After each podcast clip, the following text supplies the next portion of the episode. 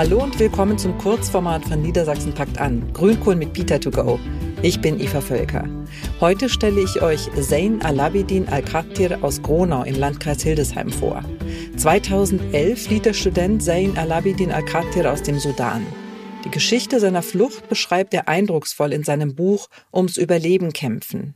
Neben seiner Ausbildung zum Kfz-Mechatroniker engagiert er sich als Nachwuchstrainer für seine Fußballmannschaft in der Region Hildesheim. Er ist einer von fast 1,1 Millionen Geflüchteten, die 2015 nach Deutschland gekommen sind. Ich bin Zain Al-Abidin Al-Khatir. Ich komme aus dem Sudan. Ich bin hier in Deutschland seit sechs Jahren. Ja, ich mache immer noch Ausbildung als Kfz-Mechatroniker. Und ja, ich bin Buchautor und Fußballtrainer. Seit er in Niedersachsen angekommen ist, hat Zain einen weiten Weg zurückgelegt. Ein weiter und vor allem langer Weg war es auch, der ihn aus seinem Geburtsland Sudan hierher geführt hat. 2013 beschloss er, von dort wegzugehen. Ich bin von Sudan weg, weil ich musste fliehen. Ich war Student. Ich habe immer diskutiert gegen die Regierung von Sudan. Ich wurde dreimal im Gefängnis gewesen. Zu der Zeit regiert der Diktator Omar al-Bashir, der sich inzwischen wegen Völkermordes, Verbrechen gegen die Menschlichkeit und Kriegsverbrechen vor dem Internationalen Strafgerichtshof in Den Haag verantworten muss. Zayn gibt sein altes Leben auf, hängt sein Englischstudium an den Nagel. Er hat überhaupt kein bestimmtes Ziel vor Augen, will einfach nur weg aus dem Sudan. Seine Flucht führt ihn über Ägypten nach Libyen, einem wichtigen Transitland für viele Geflüchtete aus verschiedenen afrikanischen Ländern. Dort arbeitet er als Tagelöhner, um sein Leben zu finanzieren. Doch sein Leben ist auch dort in Gefahr. Ich gehe einfach zur Arbeit mit dem anderen in einen Sammelpunkt und dann kommen die Leute aus Libyen mit ihren Autos und dann nehmen zwei oder drei Leute und sagen, wir haben Arbeit für euch. Ich brauche zwei Leute, drei Leute, du steigst einfach ein und dann, wenn du Glück hast, überlebst du. Wenn nicht, dann er bringt vielleicht dich um oder er gibt dich weiter zu anderen Leuten, die dich foltern. Jeden Tag, wenn ich da also hingegangen zu, zur Arbeit, sehe ich zwei, drei Leute von uns, die nie wiederkommen. Ich hatte einfach Glück gehabt, dass ich nicht einer von denen gewesen war.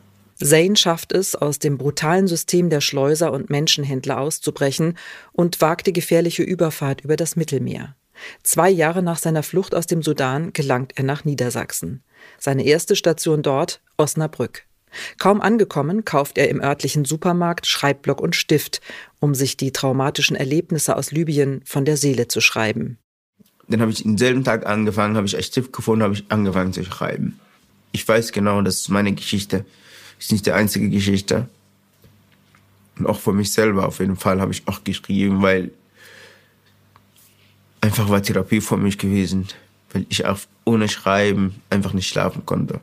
Anfangs ist es nicht leicht für den jungen Mann in der niedersächsischen Provinz. Er spricht kein Deutsch, kennt niemanden. Immer wieder begegnet ihm als Schwarzem auch Rassismus. Doch er trifft auch freundliche Menschen, die ihn unterstützen. Und er entdeckt seinen Spaß am Sport wieder. Bei mir ist Fußball ist alles, würde ich sagen. Fußball ist was, das Einzige, was mir Freude bringt. Und ich mache das gerne ich habe seit meinem Jungen also meine Kindheit gespielt und bis heute spiele auch immer noch. Und ja, also auf jeden Fall Fußball in Deutschland habe ich angefangen direkt so, nachdem wir hier angekommen sind. Und dann, oh, unglaublich, war das unglaublich unvorstellbar, ehrlich.